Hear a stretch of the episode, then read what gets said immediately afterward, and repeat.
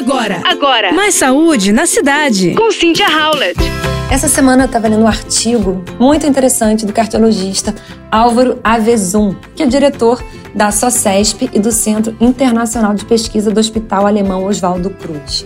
Ele diz nesse artigo, minha gente, que raiva faz mal para o coração e para a saúde.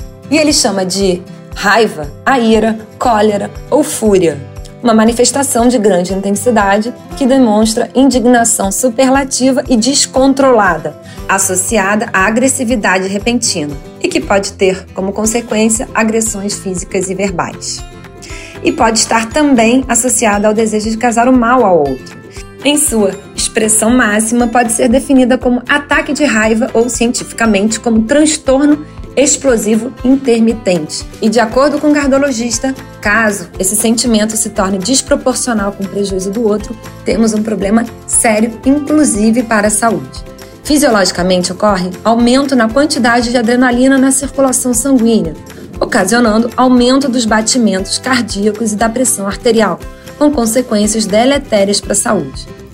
É fundamental raciocinar com base em evidência científica para avaliar quais prejuízos ataques de raiva podem trazer para nossa saúde cardiovascular.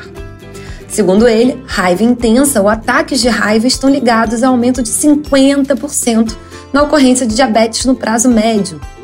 Adicionalmente, cresce também o risco em 40% de desenvolver insuficiência cardíaca. A raiva aguda ou descontentamento emocional tem relação clara com a ocorrência de todos os tipos de AVC, com aumento no risco em 37% e de 100% em hemorragia intracerebral. E atividade física vigorosa, maior risco de sangramento intracraniano em 62%. Então, retornando ao título da matéria, a raiva, confirmadamente, é uma bomba que jogamos no outro e que explode dentro de nós, causando diabetes, insuficiência cardíaca e AVC. E paciência, resiliência são urgentemente fundamentais na nossa sociedade. O Dr. Álvaro Avezum termina a sua matéria é, com uma frase do Mahatma Gandhi: olho por olho e o mundo acabará cego. Vamos contar até 100 sempre.